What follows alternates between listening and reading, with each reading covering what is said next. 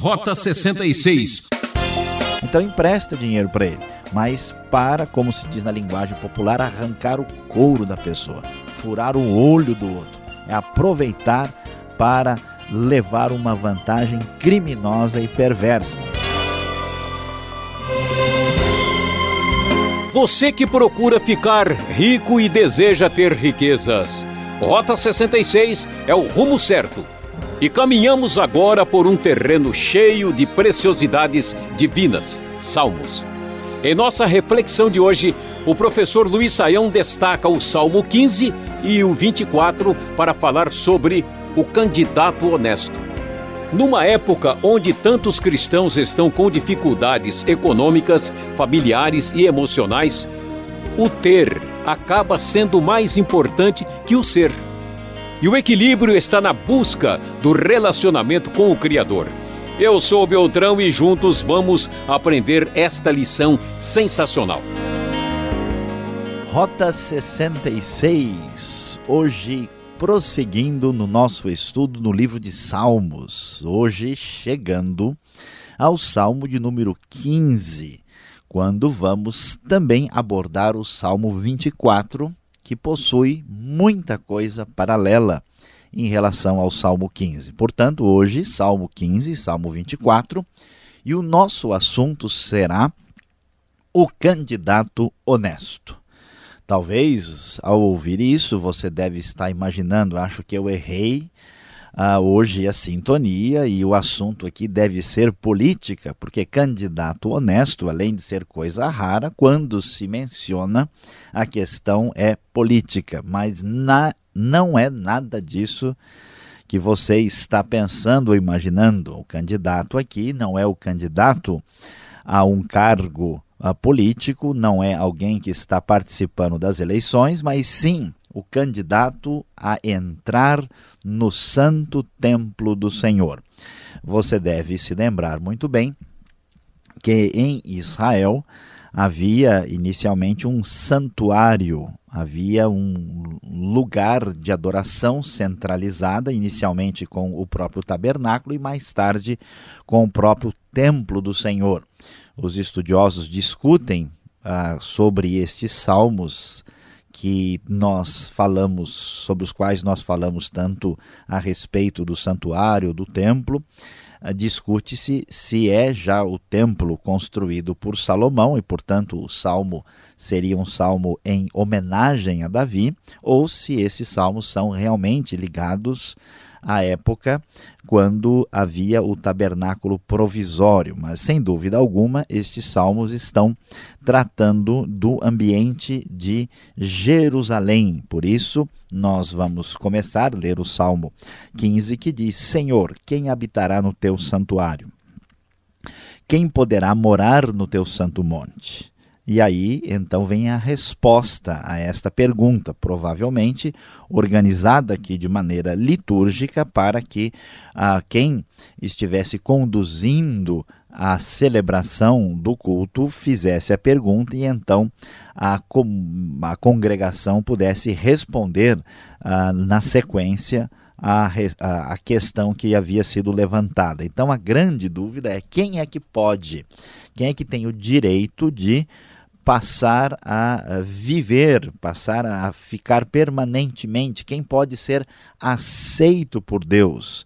Aí nós temos o verbo habitar e o verbo morar. Geralmente, essa, essa palavra habitar uh, fala sobre uh, habitar temporariamente, e o morar é, diz respeito a morar de maneira permanente. Mas neste caso, os verbos são praticamente sinônimos. Há aqui um, um paralelismo de ideias que estão lado a lado. Quem é que tem direito de se aproximar de Deus?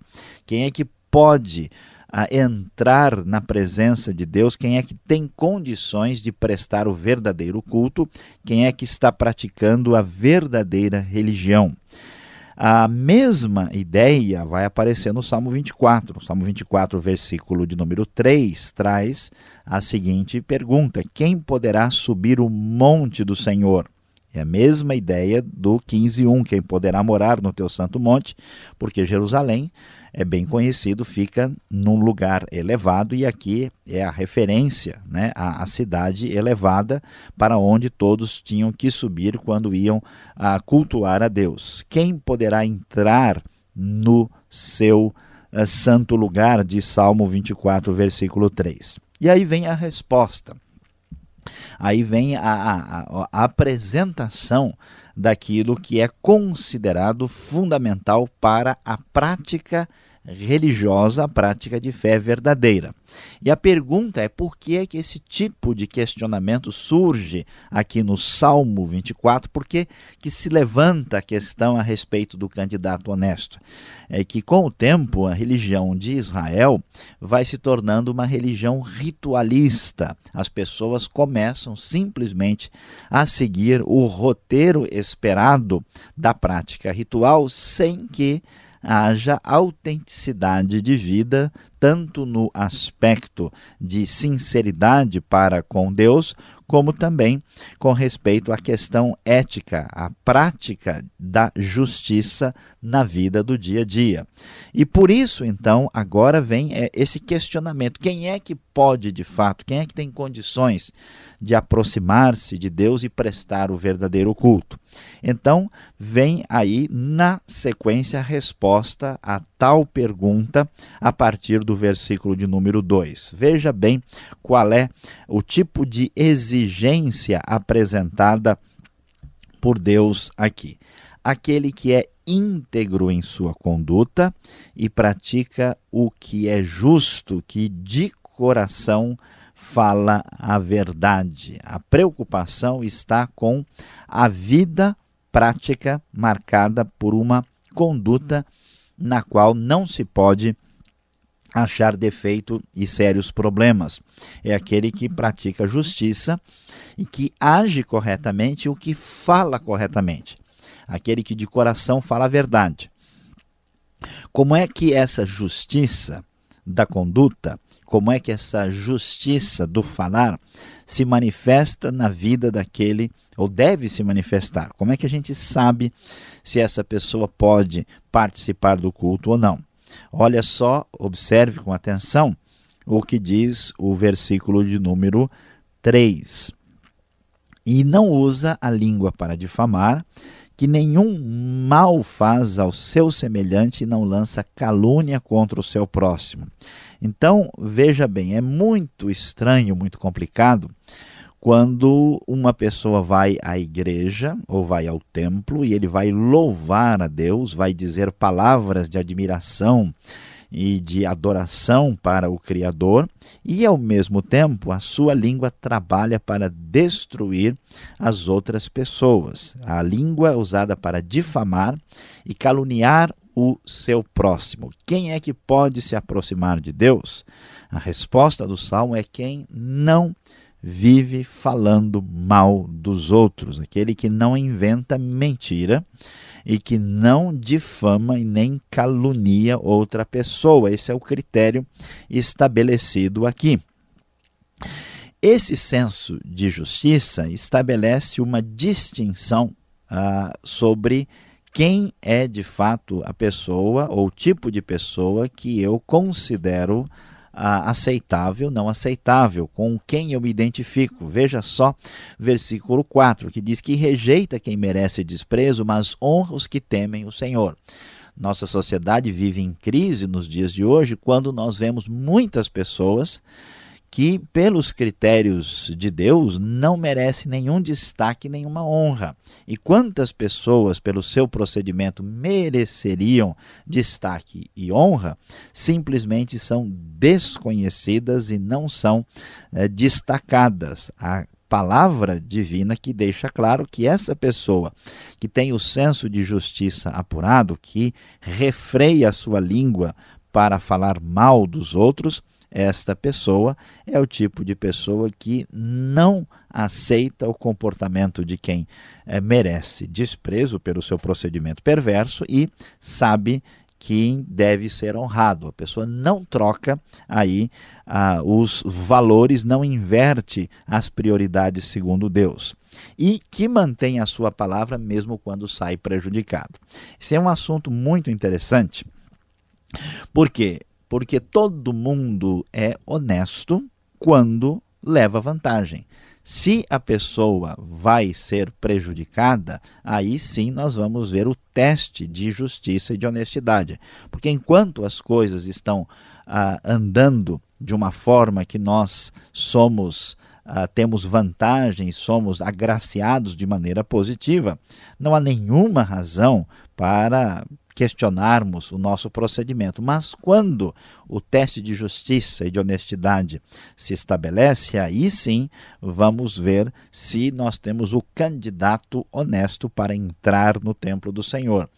E é isso que o texto vai dizer: aquele que mantém a sua palavra, mesmo quando sai prejudicado é a pessoa que paga, é a pessoa que faz aquilo que deveria fazer, é a pessoa que prometeu e, mesmo tendo problemas, faz todo o esforço para cumprir aquilo que disse, mesmo que tenha prejuízo. Ser honesto com lucro é a coisa mais fácil do mundo.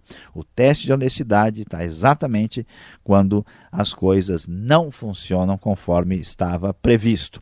E o teste final para saber se essa pessoa é sincera para com Deus, está cultuando a Deus de fato, aparece no versículo 5. É o que não empresta o seu dinheiro visando lucro, nem aceita suborno contra o inocente. Ou seja, ninguém pode estar bem com Deus quando não enxerga Deus nas pessoas. Quem difama o próximo e a pessoa que se aproveita dos outros para tirar vantagem financeira não é aquela pessoa que Deus procura, que Deus está interessado em receber louvor da parte dela.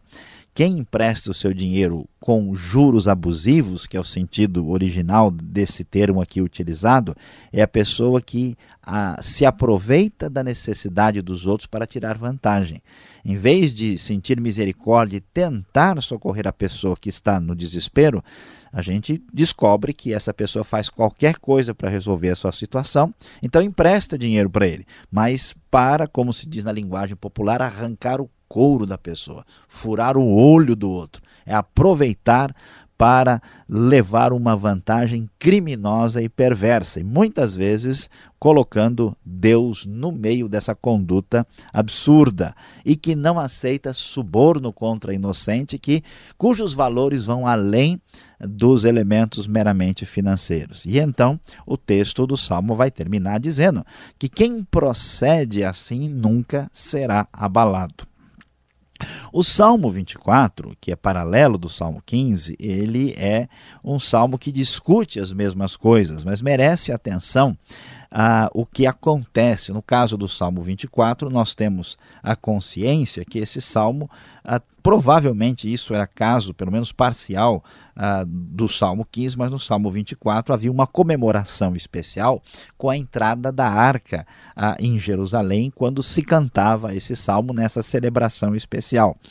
E esse, esse elemento de conduta está presente dentro de um salmo que celebra a grandiosidade de Deus e o fato de que Deus deve ser honrado com a nossa justiça, porque Ele é o Rei de toda a terra. Por isso o salmo abre dizendo: Do Senhor é a terra e tudo o que nela existe, o mundo e os que nele vivem, pois foi ele quem fundou-a sobre os mares e firmou sobre as águas.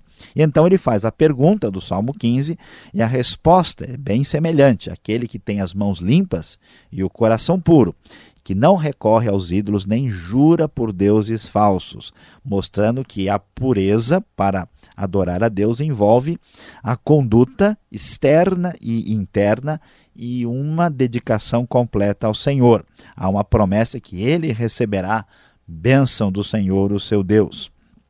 E o salmo termina com uma celebração impressionante que diz o seguinte: Abram-se, ó portais, abram-se. Literalmente, o texto hebraico diz: levantem a cabeça, ó portais, o que parece não ter sentido. A ideia aqui é que as portas da cidade, ou possivelmente do templo, se abriam para que a arca entrasse e todo mundo celebrasse a chegada do Rei da Glória ali, simbolizado pela arca da aliança. Então o salmo termina: Abram-se, ó portas antigas, para que o Rei da Glória entre. Quem é o Rei da Glória? perguntava-se. O Senhor forte valente, o Senhor valente nas guerras. Abram-se, ó portais, abram-se, ó portas antigas, para que o Rei da Glória entre. Quem é o Rei da Glória? A resposta: o Senhor dos Exércitos ele é o Rei da Glória.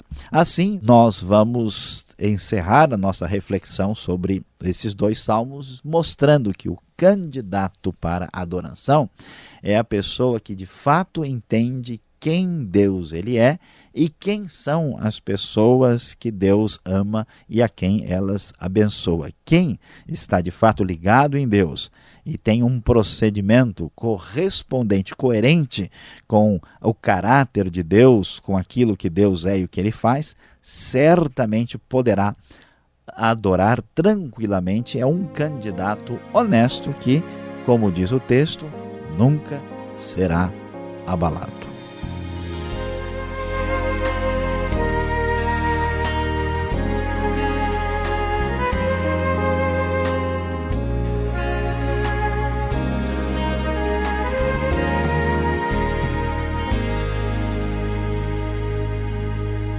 Você está em boa companhia. Este é o programa Rota 66, o caminho para entender o ensino teológico dos 66 livros da Bíblia. Estamos na série de estudos bíblicos no livro de Salmos. Tema desta aula do professor Saião, o candidato honesto. Rota 66 tem produção e apresentação de Luiz Saião, redação e participação Alberto Veríssimo e na locução eu, Beltrão. Você pode participar escrevendo para Caixa Postal 18.113, CEP 04626-970 São Paulo, capital. Ou pelo e-mail rota66 transmundial.com.br. Minutos finais para tirar as dúvidas. Confira.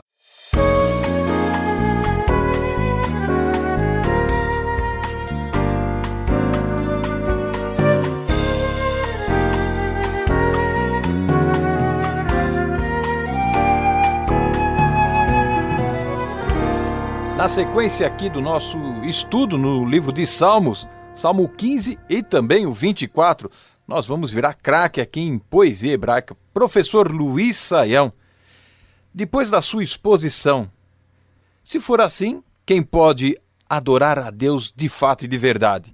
Existe alguém assim tão perfeito como coloca aqui o Salmo 24, no verso 4? Limpo de mãos, puro de coração, não entrega a sua alma à falsidade, olha, é um candidato aqui que tem que preencher um requisito aqui dos mais exigentes, não é mesmo?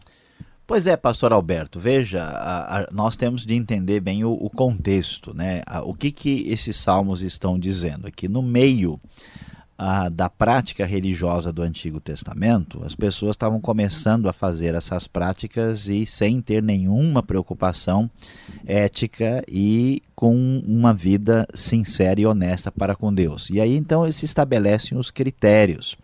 Na verdade, o Salmo não está falando de salvação no sentido do Novo Testamento e não está dizendo que essas pessoas têm direito ao céu pelo procedimento, pelo mérito. A ideia é que o Antigo Testamento vai apertando a pessoa em termos de se descobrir quão santo Deus é. Aqui os critérios é são os seguintes: você precisa ter uma atitude justa para com o próximo, você tem que ter uma conduta santa para adorar um Deus santo, uma exigência que vem de Levítico, e aí sim a sua adoração vai ser aceitável. Isso não significa que a pessoa é pura, perfeita, plena, né? Esse esse critério vamos dizer assim, da parte de Deus, vai até sendo ampliado e ficando mais assim exigente nos próprios profetas. E depois no Novo Testamento nós vamos descobrir que pelo fato de estar absolutamente revelado que o ser humano é incapaz da justiça plena e nasce então o conceito da necessidade absoluta da salvação da parte de Deus. Então o assunto aqui tem a ver mais com comunhão com Deus e condições para adorá-lo. E para isso, no Antigo Testamento fica clara a necessidade de uma vida santificada e comprometida com a ética, o que não pode E isso vale até para nós hoje, uma pessoa simplesmente dizer que ama e que adora a Deus e viver uma vida absolutamente contraditória de maneira escancarada. Tá certo. Agora nós temos aqui no Salmo 15, lá no verso 5, uma situação bem típica de capitalismo. Veja só: o que não empresta o seu dinheiro com usura e não aceita suborno, quer dizer então que cobrar juros, ter lucro, é pecado? Pois é, pastor Alberto, depende. A gente tem que observar aqui como é que isso funciona, né? Veja que historicamente foi por isso que no catolicismo medieval, por exemplo, a cobrança de juros foi proibida, né? Ah, e havia toda uma descrição, toda uma preocupação com isso, e isso tem o seu valor, mas como é que a gente pode chegar a uma posição mais equilibrada e de bom senso sobre isso aqui? A questão dos juros ou da cobrança além do valor inicial.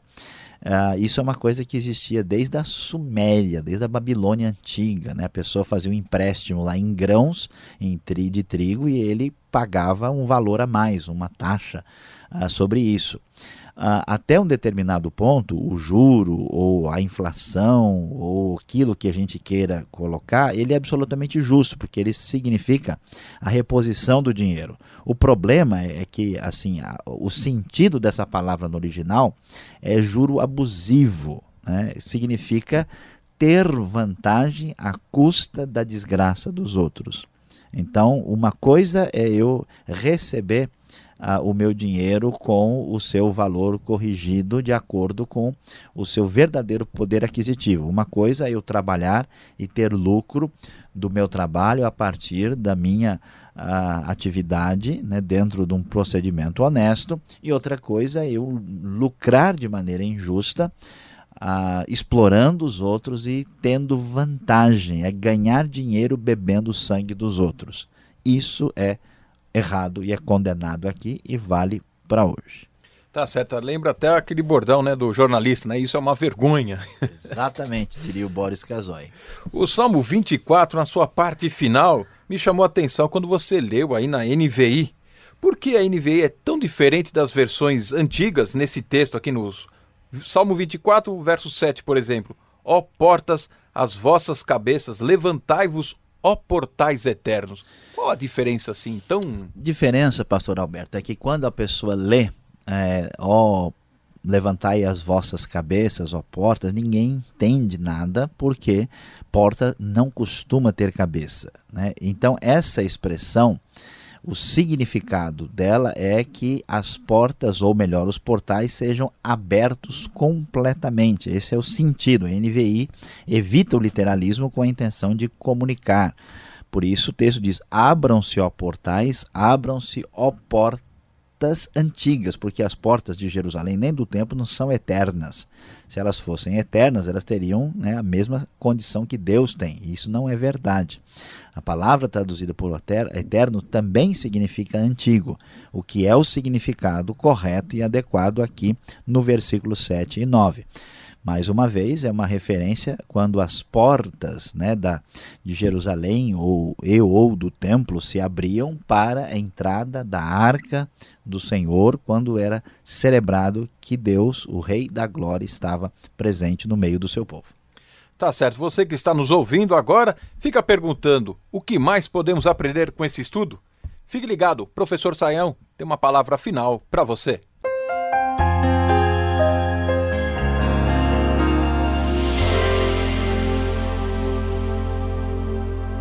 Hoje no Rota 66, você subiu a montanha conosco, sim, na direção da cidade de Jerusalém, ali no santuário do Senhor, no Salmo 15 e 24.